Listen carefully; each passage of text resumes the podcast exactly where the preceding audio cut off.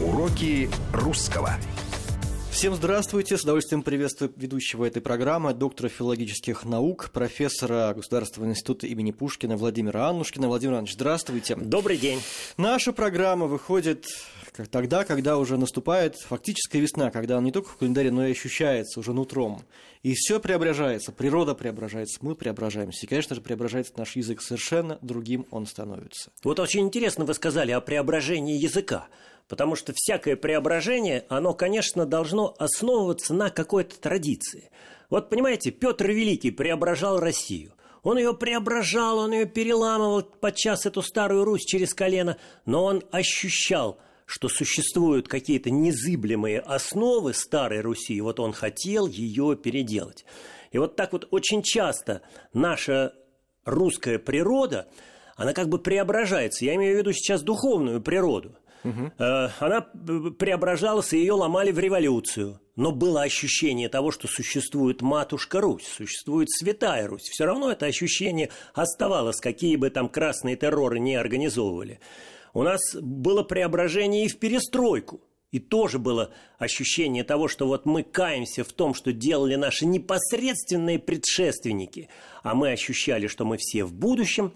И вот все эти процессы, они так или иначе Э, отражены в языке. Я предлагаю сегодня э, в эти последние апрельские или первые майские денечки поговорить о философии весны.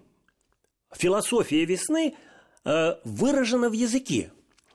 Пришла весна в мои края, в зеленом кружеве леса. Пойдем, любимая моя, березкой полюбуемся. Это, конечно, художественный текст. Я вот ребятам вчера на семинаре в Институте русского языка имени Пушкина, я объясняю разницу между текстом научным и художественным.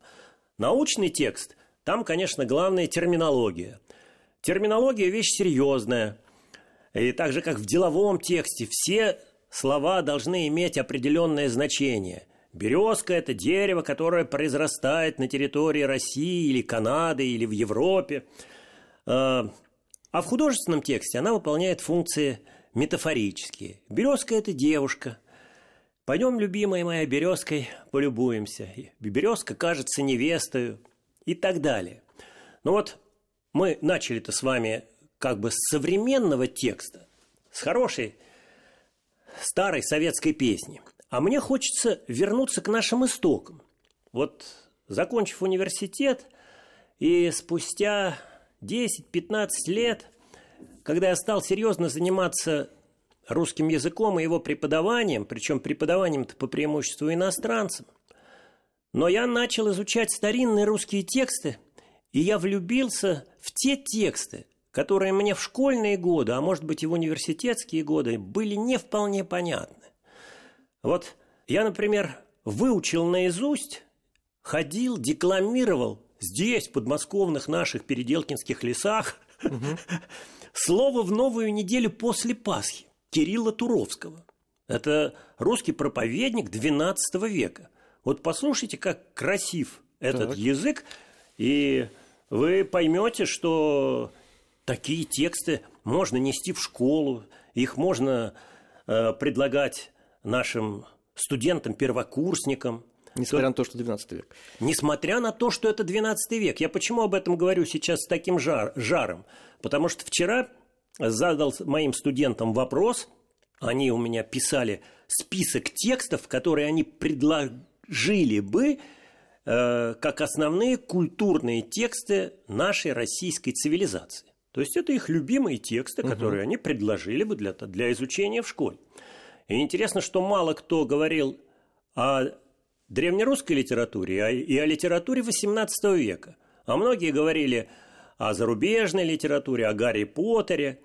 Э, а слово о полку Игореве очень многие оценили как текст, который труден для наших школьников. Вот как вам сказать? Слово о полку Игореве, конечно, замечательный литературный памятник.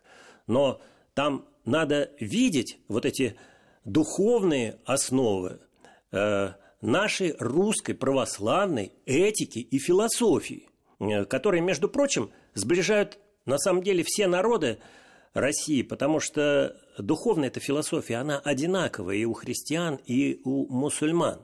Не, не желай ближнему своему того, чего ты не желаешь самому себе. Возлюби ближнего своего, как самого себя. И вот этот текст Кирилла Туровского. Так. «Ныне солнце, красуйся, к высоте восходит, и, радуйся, землю огревает. Днесь весна красуется, оживляющая земное естество. Бурные ветры тихо повивающие, плоды гобзуют». Вот единственное слово, которое трудно. То есть плоды множит, и земля семена питающие, зеленую траву рожает. Весна убо красная, объяснение этой метафоры следует. Весна убо красная есть вера Христова, я же, то есть которая поражает, перерождает, врождает человеческое естество. Бурные ветры, грехотворные помыслы, иже, которые покаянием на добродетели притворяются. Земля же естества нашего, то есть земля нашей природы – Ак и семя Слово Божие приимши, и страхом его боляще, присно, то есть истинно, всегда, дух спасения рожает. Я обращаю внимание на то, какое длинное предложение. Угу. Но вообще не удивляйтесь этим длиннотам в русском языке.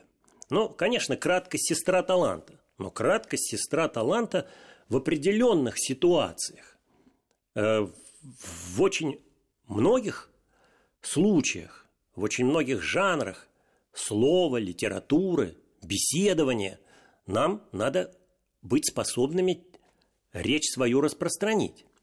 И вот еще одну метафору не могу вам не, привести, потому что она очень важна как для учителей, так и для родителей. Посмотрите, как это красиво. Ныне ратое слово. Сейчас, ныне. Ратое пахари, Аратай – пахарь, ныне ратое слово, и все, кто говорит, должны ощущать себя такими сеятелями. Ныне ратое слово – словесные унца, словесных ягнят, к духовному ерму приводящие, и крестное рало, плуг как бы, здесь, конечно, религиозная метафора, крестное рало, плуг, семя духовное всыпающее в сознание этих самых ягнят, надеждами будущих благ веселятся, надеждами будущих благ веселимся. А дальше все слово строится вот на том, что происходит ныне. Ныне доброгласные птицы поют, ныне дре древо, древеса расцветают и так далее. И вот мне кажется, что мы должны понимать красоту нашего языка, который заключен и в устной речи, а начало устной речи и культурная устная речь, конечно, зафиксирована в фольклоре, в пословицах, поговорках, в песнях, в сказках, которые рассказываются не только для удовольствия и развлечения, но сказки, конечно, читаются для того, чтобы дать модель поведения. Не будь глупым, будь угу. мудрым, будь слегка хитрым, будь остроумным – и понимай основные ценности бытия. И вот э, заглянем в философию весны, так. которая у нас имеется в пословицах. Да, да, давайте, у нас еще остается время в этой части, по крайней мере, начать Хорошо. необъятную тему. Давайте. Тема, конечно, необъятная. Матушка весна всегда красна. Ну, как вам сказать? Обратим внимание на то, что каждая пословица будет нам давать ту или иную ситуацию, ту или иную мысль, которую можно перенести на разные ситуации нашей жизни. Вот здесь утверждается постоянство красоты. Матушка весна всегда красна. Я могу сказать о какой-то женщине, которая прекрасна своим и внешним обликом, и духовным содержанием. Матушка весна всегда красна. Почему бы мне не сказать так о своей жене или о своей теще? Пожалуйста. Одна ласточка весны не делает. О чем это говорит? Что э, какой-то частный признак еще не позволяет судить о верности или об общем выводе, который ну, можно сделать. То, что один в поле не воин, то есть тоже. Один да? в поле не воин. А знаете, как интересно? На э, конкурсе «Юный оратор» я назвал его «Юный Златоуст» в Орленке буквально две недели тому назад, передаю привет всем орлятам, которые, может быть, меня слышат. Там было 250 человек с нашей необъятной страны и э, стран ближнего зарубежья. Вот там дети готовили речи э, на такие альтернативные темы, потому что можно выбрать и один в поле не воин, а можно сказать и один в поле воин. Угу. Можно сказать, э, что жизнь – это игра, а можно спросить, что наша жизнь – игра, э, то есть игра наша жизнь или не игра. Что такое смех? Он лечит или калечит? Мучит или учит? Ну и так далее. Значит, вот мы должны понимать, что фольклор нам дает э, разные правила жизни и советы на всякие ситуации нашей обыденной жизни. Если ты знаешь хорошо фольклор, ты становишься мудрым человеком. И в будущем всем желаю стать мудрыми старцами или мудрыми старушками, как, каковыми и были две мои бабушки, меня воспитавшими от них и я, и мой, мои двоюродные братья переняли вот эти пословицы. Я не знаю, месяц назад мне мой двоюродный брат вдруг говорит, пришел марток, одевай стопорток. Это такой бытовой сюжет, казалось бы, но он очень забавен. Итак, еще почитаем эти пословицы.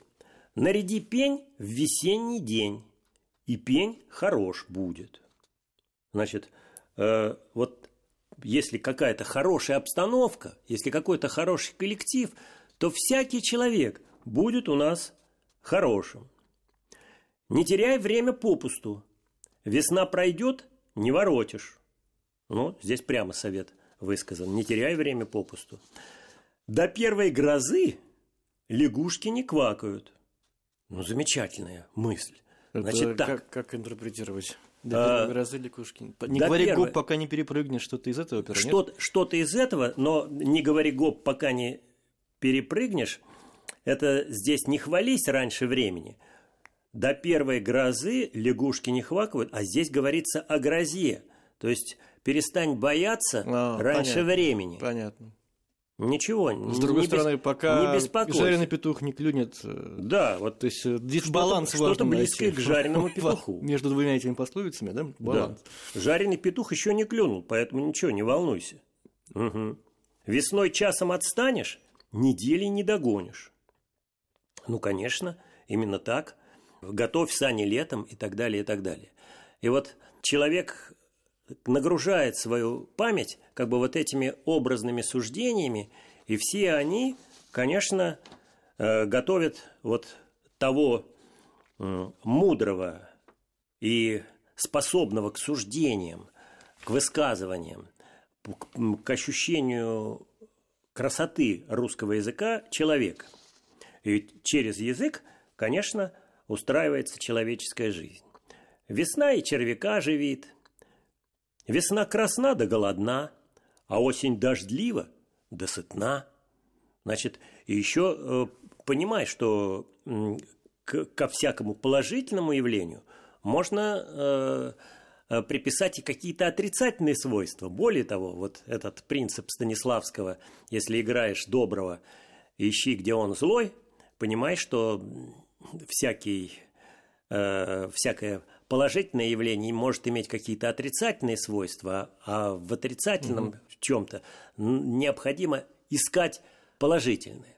Но, конечно, самое главное, весна нас настраивает на радость, на оптимизм.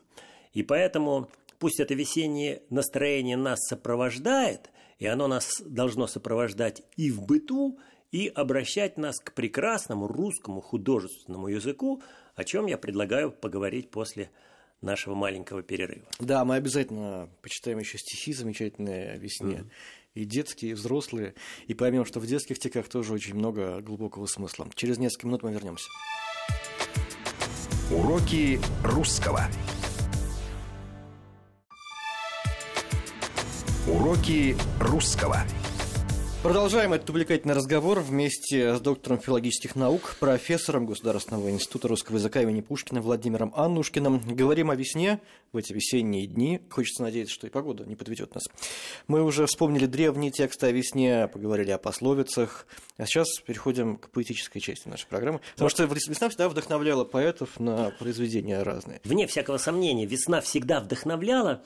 И если уж говорить о погоде, то зима недаром злится, прошла ее пора, Весна в окно стучится и гонит со двора. И все засуетилось, все нудит зиму вон, И жаворонки в небе уж подняли трезвон. Зима еще хлопочет и на весну ворчит, Та ей в глазах охочет и пуще лишь шумит.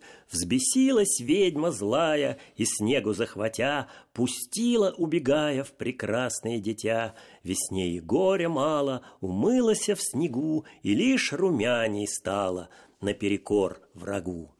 Смотрите, мы, конечно, все живем нашей прозаической жизнью, но наша прозаическая жизнь, она освещается вот такими светлыми мыслями и такими замечательными, просветляющими, словесными произведениями, которые человек несет в своем сердце и таким образом создает свою внутреннюю культуру, которая, вне всякого сомнения, мысли словесные.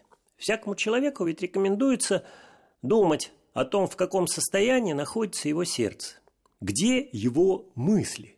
И здесь э, никому ничего не прикажешь, потому что мы с вами, конечно, обременены множеством забот, мы с вами имеем множество проблем и в частной, и профессиональной жизни.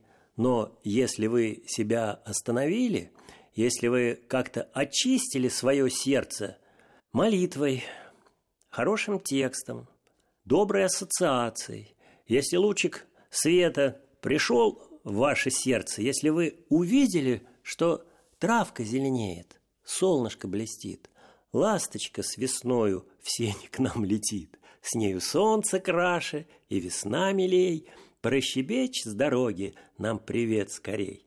Вот мы с вами взрослые люди, да? А мы сейчас как будто возвращаемся в детство, когда нам эти замечательные стихи читали наши бабушки и мамы. Бабушки и мамы, почаще беседуйте с вашими детьми и читайте им хорошие тексты. Больше всего наши дети, наши детсадовские малыши и наши школьники ждут общения с вами. Ну, из детства надо взять, конечно, это умение замечать такие мелочи важные, как ласточка с весной, как Конечно. травка зеленеет. Да. К сожалению, мы эту способность как-то теряем. Мы... За, за, за суетой, забытым, мы... все это как-то... Абсолютно прав, правильно, Руслан. Мы эту способность немножко теряем, потому что мы сейчас живем э, в ином информационном мире. Вне всякого сомнения, э, наши родители жили спокойнее и неторопливее. Более того, можно сказать и о том, что э, каждый город российский имеет свой стиль жизни и ритм жизни. Вот приезжаешь, например, в Петербург. Мы, москвичи, очень любим ездить да, в Петербург. Это правда. И уже в метро я ощущаю, что э, жители Петербурга движутся, как правильно сказать, движутся или двигаются? Движутся более возвышенные слова. Да. Двигаются, тоже можно сказать. Двигаются в ином ритме и темпе. Вот вы, петербуржцы, э, вы действительно живете более размеренно, нежели мы, москвичи. И нам это очень нравится. Но уж когда приезжаешь в какой-то провинциальный, хотя я настаиваю на том, что у нас в России теперь нет провинциальных городов, потому что провинция у нас ассоциируется с чем-то таким э, не вполне развитым. Сегодня развит тот, кто проявляет инициативу. Третьего дня я был в Казани. Ну, Казань, конечно. А в Казанском государственном университете. А какой-то другой регион поменьше возьмите. Тверская область какая-нибудь, Ярославская, Тульская. Ярославская, Тульская. Помните, вот завтра меня зовут очень приехать в Свято-Алексеевскую пустынь, где совершенно гениальный педагог, отец Петр, кандидат, в прошлом кандидат физико-математических наук, организовал, создал Свято-Алексеевскую пустынь на месте разрушенного монастыря. Там он сделал кадетский корпус, институт благородных девиц, там у него библиотека в 40 тысяч томов, там у него музей бабочек э, с, с тысячами бабочек. Он своих деток отправляет в разные экспедиции. И вот он э, ежегодно в мае месяце проводит там конференции по православному педагогическому обучению.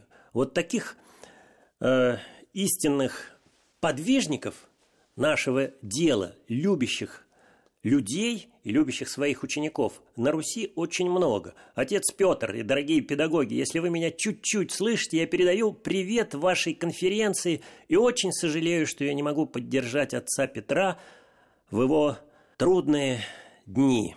Не буду дальше распространяться. Отец Петр, Господь с вами.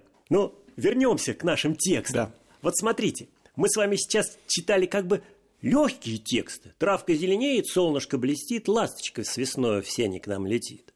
А тот же Александр Сергеевич Пушкин в свои ранние годы, он вот себя воспитывал тем, что он писал довольно сложные тексты.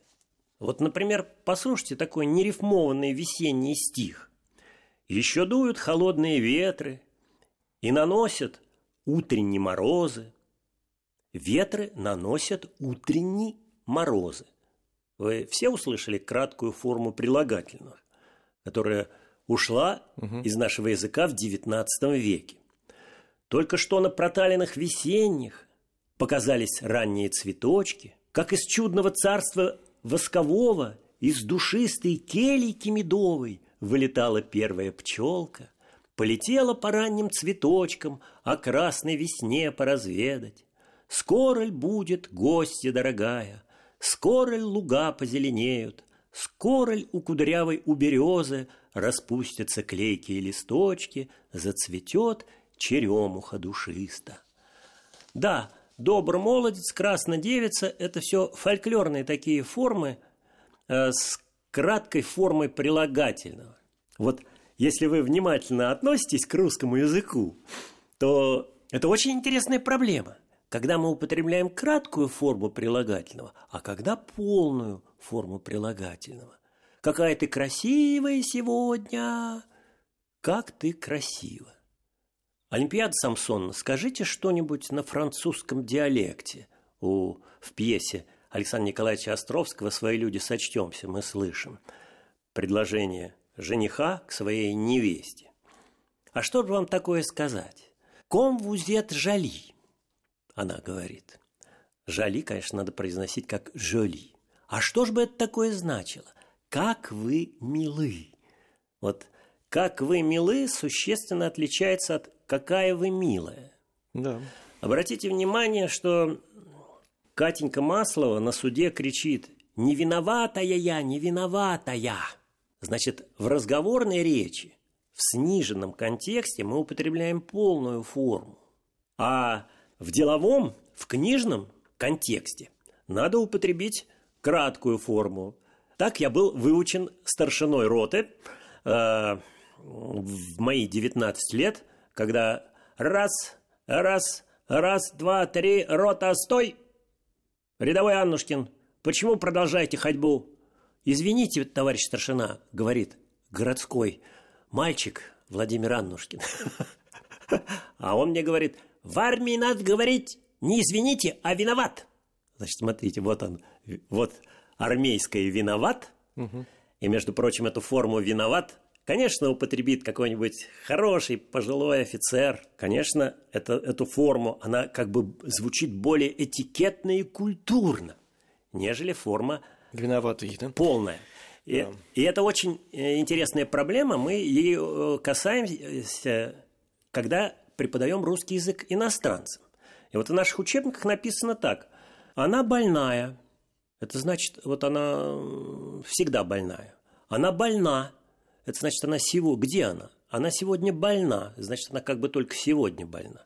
Но я думаю, что этого недостаточно совсем. Вот надо хорошо чувствовать наш язык. Ты была смелее легче птичьего крыла, по лестнице, как головокружение, через ступень сбегала и вела сквозь вражную сирень в свои владения с той стороны зеркального стекла. Это Арсений Тарковский, лучшее любовное стихотворение XX века. Ты спала, и тронут веки с теневой вселенной, к тебе сирень тянулась со стола, и синевою тронутые веки спокойны были, и рука тепла.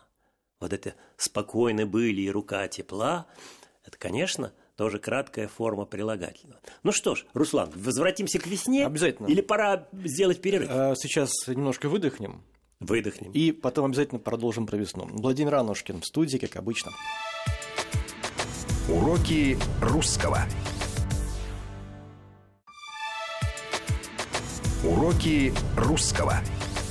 Продолжаем разговор о философии весны с доктором филологических наук, профессором Государственного института имени Пушкина Владимиром Аннушкиным. Возвращаемся к поэзии. Возвращаемся к поэзии, но, конечно, поэзия, художественная литература в образной форме показывает нам, как нам стоит думать о нашей реальной, прозаической, бытовой, личной, но, впрочем, также и профессиональной жизни. Когда мы ощущаем красоту языка, мы, между прочим, понимаем, как надо пользоваться языком. Вот если меня слушают сейчас какие-то деловые люди, то я бы очень хотел сделать такой совет. То я бы очень хотел дать такой совет. Конечно, вы всегда работаете с языком. Ощущайте себя хорошими словесниками. Вот вы пишете какой-то документ. В этом документе вы знаете, что он должен быть построен по определенной схеме, по определенной композиции. Но от вас всегда требуется работа мысли, и чтобы написать хороший документ, надо, конечно, хорошо владеть словом. Надо, конечно, разбираться в синонимах, надо заменять те или иные слова, надо эти слова переставлять. Поэтому читаем стихи, а думаем о том, как прекрасен наш язык. И вот если мы читаем классическую литературу, которую мы в предыдущем нашем отрезке, и вот если мы читаем классическую литературу, то, конечно, мы ощущаем один язык. Но вот в 20 веке язык развивается, и развивается, конечно, особым образом. С одной стороны, он сохраняет все классические традиции, но обязательно надо вводить какой-то новый стиль, потому что всякий хороший ритор или поэт – это человек определенного склада. У него есть свой образ говорящего, образ автора. И вот такой образ есть, конечно, у каждого хорошего поэта. Вы узнаете эти стихи? «Черемуха душистая с весною расцвела, и ветки золотистые, что кудри завела, кругом роса медвяная сползает по коре, под нею зелень пряная сияет в серебре, а рядом у проталинки в траве между корней бежит струиться маленький серебряный ручей. Черемуха душистая, развесившись, стоит, а зелень золотистая на солнышке горит. Вот так мог писать только молодой Есенин. Это пишет рязанский парень, который вырос в рязанской деревне, которого воспитали на хорошей художественной литературе там, в селе Константинове. Как я люблю, честно говоря, Рязань. Дорогие коллеги Рязанского госуниверситета, дорогая Нина Васильевна Колгушкина, я передаю вам привет из студии Вестей ФМ. В Рязанском государственном университете рядом с музеем Есенина создан потрясающий музей русского лексикографа Измаила Ивановича Срезневского, чья могила э, находится в селе Срезневе Рязанской губернии. Хотя он был деканом Санкт-Петербургского университета, он завещал себя похоронить в селе Срезневе, где он родился. Это основатель древнерусской лексикографии. Он создал три тома после его кончины, его дети собрали три тома материалов для древнерусского словаря. Значит, вот это тоже все особые рассказы о тех людях, которые любили Россию и ее язык. Как же этот язык развивается в 20 веке? В 20 веке, если мы обратим внимание на э, детскую литературу, да и на литературу вот наших мастеров поэтического слова, мы увидим, как они очень часто э, делали язык предельно простым и предельно занимательным. Вот сейчас вы узнаете этого автора. Я предлагаю сначала читать стихи, а потом вы представьте, кто так мог писать. Апрель, апрель, на дворе звенит капель, по полям бегут ручьи, на дорогах лужи, скоро выйдут муравьи после зимней стужи, пробирается медведь сквозь густой валежник, стали птицы песни петь, и расцвел подснежник. Как все просто, Мгм. как все хорошо. Ну, конечно, это Самуил Яковлевич Маршак. Но, вот, дорогие мои, конечно, было бы скучно, если бы все было только в таком радужно упрощенно детском свете. Поэтому мне хочется обратить ваше внимание на какие-то философские стихи, где ставятся серьезные вопросы нашей жизни. Ведь 20 век принес нам революцию, которая разлучила русских людей. И вот Анна Андреевна Ахматова остается в России. Мне голос был. Он звал утешно, он говорил, иди сюда, оставь свой край глухой и древний, оставь Россию навсегда. Но равнодушно и спокойно руками я замкнула слух, чтоб этой речью недостойной не осквернился скорбный дух. А другие поэты вынуждены были покидать Россию. И вот таким человеком оказался Георгий Иванов, друг Мандельштама, друг Николая Гумилева. И вот какие стихи посвящает он или обращает к расстрелянному Гумилеву, и стихи эти начинаются как раз с образа весны. И мы начинаем понимать, как трудно человеку живется без Родины. Стихи написаны как бы на лазурном берегу Франции. Поэтому если я в августе собираюсь первый раз поехать в Париж, то вот я вполне ощущаю себя русским человеком, который, конечно, наверное, восхитится французской жизнью, но наверняка пойдет в духовно-просветительский центр на набережной Бранли, где сейчас ведутся курсы русского языка и стоит русская православная церковь. Вот что писал Георгий Иванов, тоскуя о России. Ликование вечной блаженной весны, упоительные соловьиные трели и магический блеск средиземной луны головокружительно мне надоели. Даже больше того, и совсем я не здесь, не на юге, а в северной царской столице. Там остался я жить, настоящий, я весь. Эмигрантская быль мне всего только снится, и Берлин, и Париж, и постылая Ницца. Зимний день, Петербург, с Гумилевым вдвоем, вдоль замерзшей Невы, как по берегу леты. Мы спокойно, классически просто идем, как попарно когда-то ходили поэты. Вот видите, здесь говорится и о зиме, Да. здесь говорится и о весне.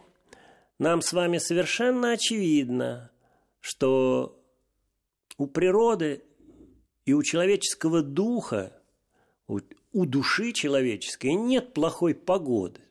Все зависит от того, как мы нашим сознанием, нашими чувствами осмысляем наше бытие.